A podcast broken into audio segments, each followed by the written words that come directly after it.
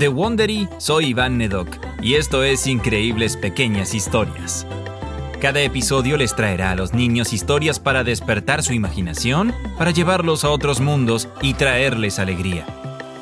Esta historia se llama Alfred y las hadas de Islandia.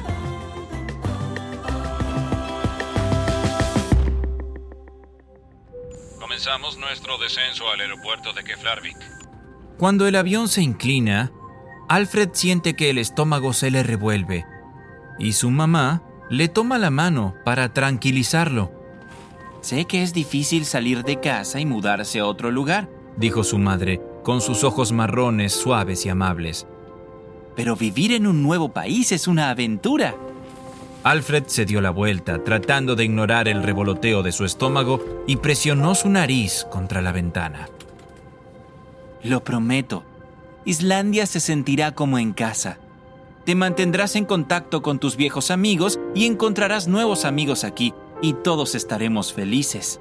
A través de la ventana del avión, Alfred podía ver el agua azul enmarcando una tierra que parecía rojiza, como la superficie de Marte. Había casas de todos los colores del arco iris esparcidas por la tierra oxidada. Cuando el avión llegó al nivel del suelo, Alfred pudo distinguir enormes montañas negras que se veían en la distancia. Islandia parecía un lugar mágico, pero estaba muy lejos de ser casa. Se volteó hacia su madre, de cabello rubio, muy parecido al suyo, y trató de sonreír con valentía. Su papá, mientras tanto, tenía una sonrisa amplia. Sus ojos brillaban detrás de sus pequeñas gafas redondas mientras le hacía pulgares arriba a Alfred desde el otro lado del corredor. Cuando el avión aterrizó en la pista, una ráfaga de aire frío se precipitó hacia Alfred cuando abrieron la puerta y bajaron las escaleras hacia la pista. ¡Uh! ¿Siente ese viento? gritó su papá. Vaya, ya no estamos en California. Esto se convirtió rápidamente en un nuevo dicho favorito. Cuando sonó un anuncio por el altavoz del aeropuerto en islandés, el padre de Alfred repitió, Vaya, ya no estamos en California. Cuando su auto de alquiler pasó por una laguna llena de témpanos, dijo, Vaya, ya no estamos en California. Y finalmente, cuando se detuvieron en el camino de entrada de su nuevo hogar, Vaya, realmente ya no estamos en California. Alfred saltó del auto para ver más de cerca su nuevo hogar. La casa se veía bonita y triangular hecha de vigas de madera pintadas de azul cobalto. Aún más extraño era el techo puntiagudo de la casa. Estaba completamente cubierto de césped. Sé que se ve rústico, dijo la mamá de Alfred, al mismo tiempo que sacaba una bolsa del maletero. Espera hasta que veas el patio trasero. Es mucho más grande que el de casa. Hay una gran vista del océano desde la puerta trasera. Se inclinó para buscar en la bolsa de lona y sacó un cohete amarillo. Toma. Sonrió, pasándole el cohete a Alfred. ¿Por qué no exploras el patio trasero mientras mamá y papá desarman las maletas? Afuera, Alfred correteaba por el césped y por la parte trasera de la casa, agitando su cohete amarillo en el aire y gritaba ¡Despegue! Lo hizo volar muy por encima del polvoriento suelo negro. Aún no hay señales de vida, capitán, dijo Alfred, adentrándose más en el patio. Justo al final del patio, cerca de una pesada puerta de madera, pudo ver un estanque de peces cuyas aguas eran tan azules como el cielo. Hay agua en este planeta, capitán, gritó Alfred, acercando su cohete a la superficie vidriosa del estanque. Nave espacial aterrizando en Marte. Pero antes de que Alfred pudiera aterrizar su cohete, se oyó un ruido poderoso y algo explotó fuera del estanque. ¡Deténganse! gritó una voz. ¿Qué le estás haciendo a nuestra casa? Alfred se tambaleó hacia atrás, dejando caer su cohete al suelo. Una persona pequeña atravesó la superficie del agua y ahora estaba parada frente a Alfred. No le llegaba más arriba de sus rodillas. La piel de la extraña figura era de un color verde pálido y había un poco de musgo en cada una de sus mejillas. Llevaba una túnica verde andrajosa y de su cabello blanco plateado le goteaba agua viscosa. Antes de que Alfred pudiera responder, sintió una ráfaga de viento que le hizo cosquillas en el cuello. Luego otra voz gritó, Por favor, no toques nuestra preciosa casa. Alfred giró en dirección a la otra voz. Se quedó en shock mientras veía cómo una segunda personita flotaba hacia el suelo. Parecía casi humana, con cabello negro brillante y dos largas trenzas. Su largo vestido blanco ondeaba con la brisa y la tela brillaba como la luz del sol atravesando una nube de lluvia. Pero tenía la mitad del tamaño de Alfred y un pico amarillo donde podría estar su nariz. Alfred miró de un lado a otro a esta misteriosa pareja. ¿De... ¿De dónde vienen? ¿Acaso son... hadas?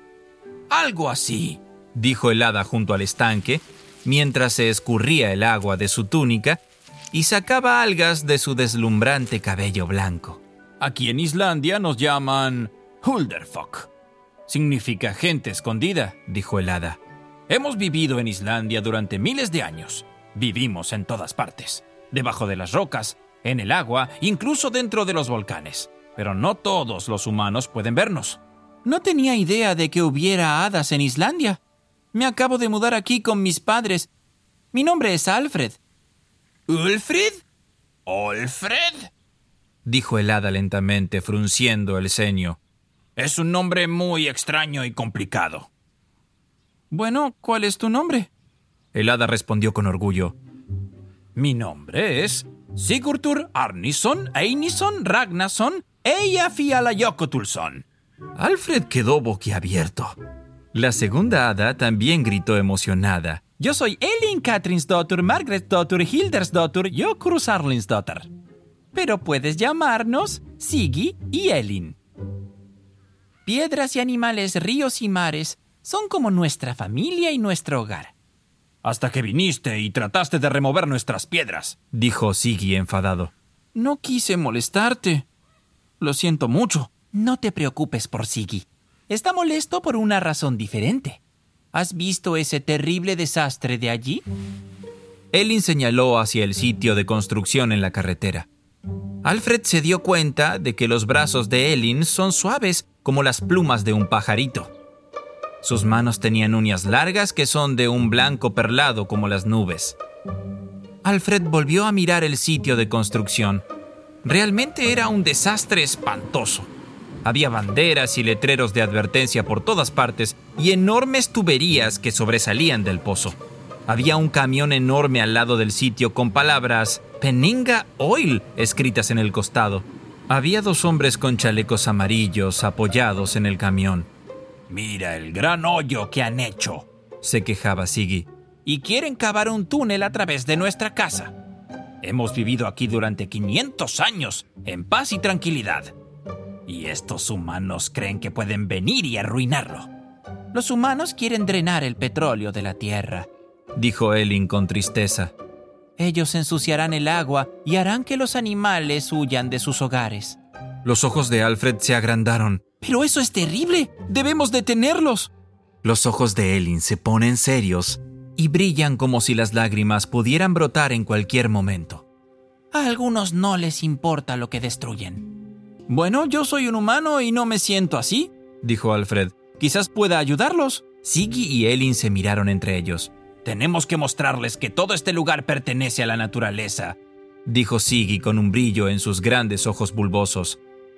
Elin asintió presionando los bordes de su boca con pico, como si estuviera reflexionando sobre algo muy profundamente. Por fin dijo, Solo tenemos que darles una sorpresa.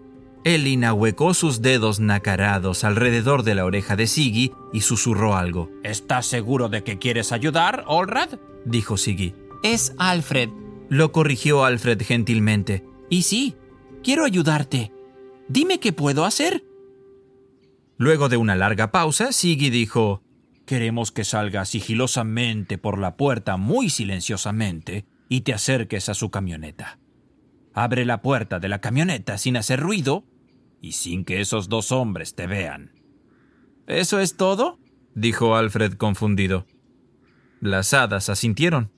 Si abres la puerta del camión, podemos hacer el resto, dijo Elin con sus ojos pequeños y brillantes.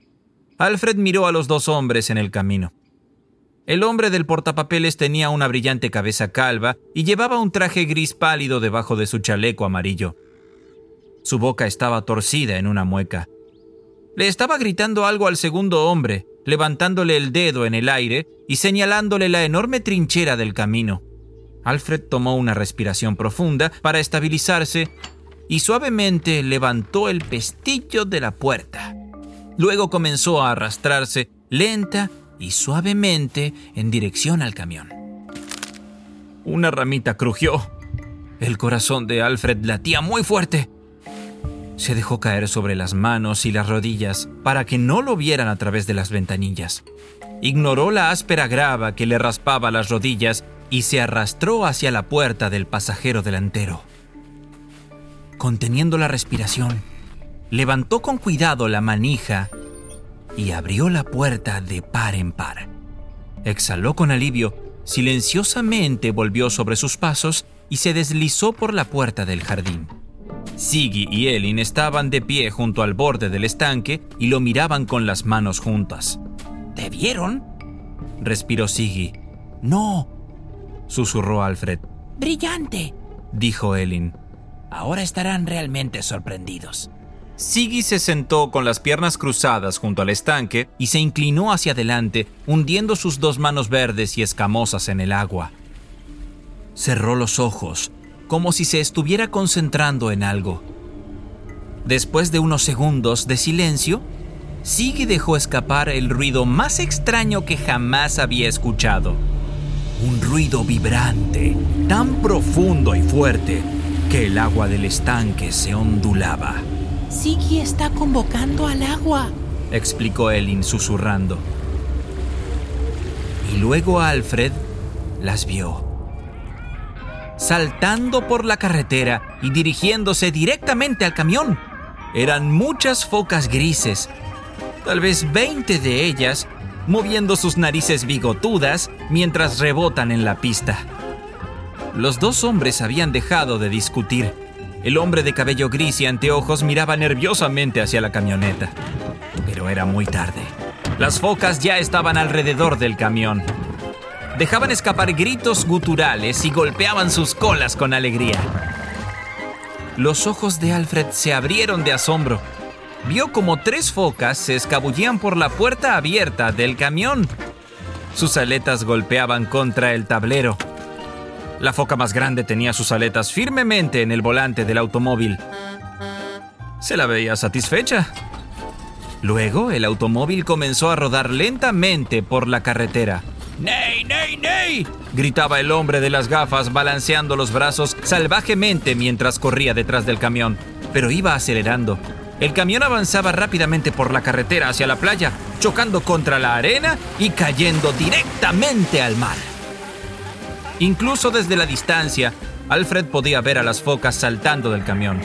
Chapoteaban felices en el agua, sus cuerpos regordetes rodaban en el oleaje. El hombre de anteojos finalmente había llegado a la orilla, solo para ver su camión flotando lentamente hacia el mar. ¡Lo hicimos! gritó Alfred. Los trabajadores no pueden hacer más daño sin su camión. Todavía no hemos terminado con ellos, se rió Siggy.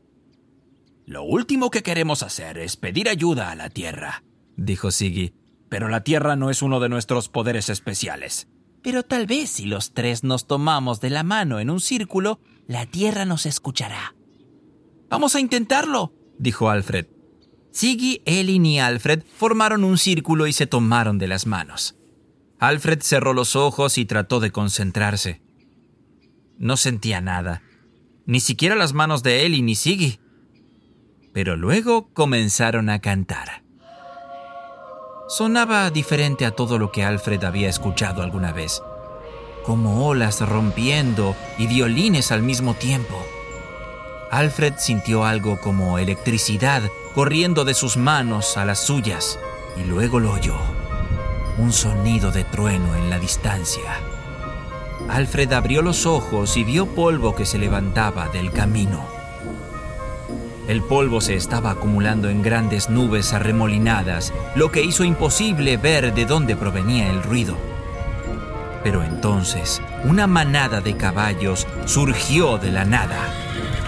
Alfred tragó saliva. Había cientos de caballos galopando.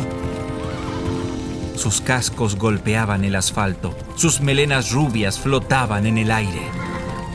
Se dirigían directamente hacia ellos. El hombre calvo se tambaleó hacia atrás al ver este temible grupo de caballos. Sin palabras, se dio la vuelta y corrió en dirección a la playa. Al frente de la manada había una hermosa yegua color café. Cuando llegó al borde del pozo, pateó sus musculosas piernas en el aire. Ella empezó a galopar en círculos alrededor del borde, ocasionalmente dando una buena patada al montículo de tierra. Los otros caballos la siguieron, dando vueltas y más vueltas por el foso. Pronto estaban galopando tan rápido que Alfred solo veía una mancha de polvo, cascos y cabellos brillantes. Después de unos segundos, Alfred oyó un fuerte y penetrante relincho. La líder de la manada se levantó sobre sus patas traseras y empezó a galopar por el camino con los otros caballos detrás. Cuando el polvo se aclaró, Alfred pudo ver que el pozo se había llenado. Se rió encantado y se volvió hacia Siggy y Elin, pero habían desaparecido. Se dio la vuelta, esforzándose por ver dónde se habían ido sus nuevos amigos, pero no había nadie a la vista. El estómago de Alfred se revolvió, al igual que lo hizo en el avión. A la mañana siguiente, en el desayuno, Alfred se preguntaba si había sido todo un sueño. Por la ventana el jardín parecía vacío y silencioso. Mamá y papá tomaban café como si fuera un día normal. Alfred se llevó el cereal a la boca con una cuchara y masticó lentamente.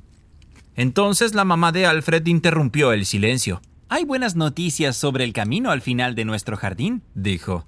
Dijeron que iban a dejar de cavar. Alfred levantó la vista de sus copos de maíz. ¿No volverán a cavar la carretera? El padre de Alfred lo miró con una sonrisa. Así es, dijo empujando sus gafas por el puente de su nariz. Comenzaron a instalar un enorme oleoducto, pero luego descubrieron todo tipo de animales asombrosos viviendo aquí. Así que los dejarán en paz. Alfred se sonrojó. No había sido un sueño en absoluto. A través de la ventana, un destello de movimiento llamó la atención de Alfred. Fue tan rápido que los adultos no se dieron cuenta. Y luego, Alfred los vio. Siggy y Elin estaban en la parte superior de la puerta. Saludaban a su nuevo amigo, esperando que Alfred fuera a jugar. ¿También nos dejaron en paz? dijo la mamá. Y Alfred estará mucho más feliz jugando en el jardín, ¿cierto? Sí, mamá, dijo Alfred con una sonrisa. Creo que pasaré mucho tiempo jugando en nuestro nuevo jardín. The Wondery esto es Increíbles Pequeñas Historias. Alfred y las Hadas de Islandia fue escrito por Anita Isalska. Si te gusta nuestro programa, califícanos con 5 estrellas y una reseña y asegúrate de contárselo a tus amigos.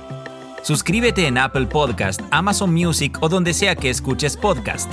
Únete a Wondery Plus en la aplicación de Wondery para oírlas sin comerciales. También encontrarás algunos enlaces y ofertas de nuestros patrocinadores en las notas del episodio.